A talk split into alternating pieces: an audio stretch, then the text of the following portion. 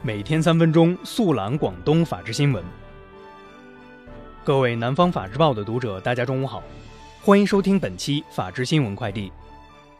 今天是二零一八年六月二十一号，星期四，农历五月初八。以下是广东法治新闻。昨日，广州市南沙区人民法院对林子杰等十人组织、领导传销活动一案进行公开宣判。主犯林子杰、浦江、张少维分别被判处有期徒刑九年、七年和六年，并处罚金人民币两百万、四十万和两百万元。广州润南经济发展有限公司原经理邵某义于一九九八年十月挪用公款一千万元，潜逃境外二十年。邵某义近日落网。今年四月，深圳一男子酒后把洗衣机从五楼扔下去。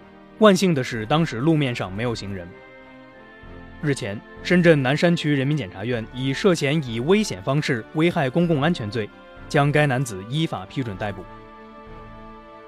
近日，深圳海关隶属大鹏海关在盐田港查获三千七百多个侵权女包，侵权箱包上的商标都是国际知名奢侈品牌。肇庆市公安局昨日通报。该局鼎湖公安分局日前成功侦破一宗特大微信红包开设赌场案，涉案金额达一亿多元，抓获犯罪嫌疑人十一名，刑事拘留七人。六月十七号，梅州警方联合浙江金华警方在梅州和山东同时收网，捣毁了大麻原植物种植点两处，抓获犯罪嫌疑人五名。近日，清远清新警方连续捣毁两个赌博团伙。抓获涉赌人员十九名，刑拘七人，起获老虎机八台以及涉赌工具一批。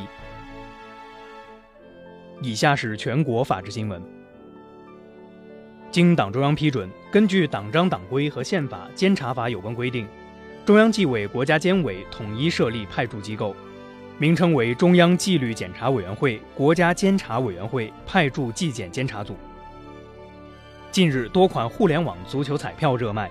中国福彩中心表示，未授权任何机构通过互联网售卖彩票，网售彩票属违法行为。针对越来越普及的营业性演出网络购票行为，近日，文化和旅游部开展违规票务网店专项整治，对两千六百余家网店进行专项清理。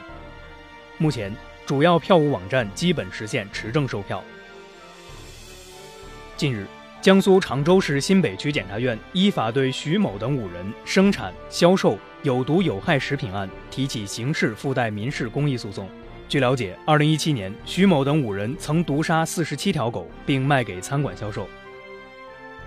六月十九号下午，针对山西省太原市城管执法时抽打商贩一事，太原市公安局通报称，涉事队员已被行政拘留十日，并处罚款五百元。六月十九号，在北京市朝阳北路驾车撞击交警后逃逸的嫌疑人盖某已向警方自首。尿检显示，盖某系毒驾，目前已被刑拘。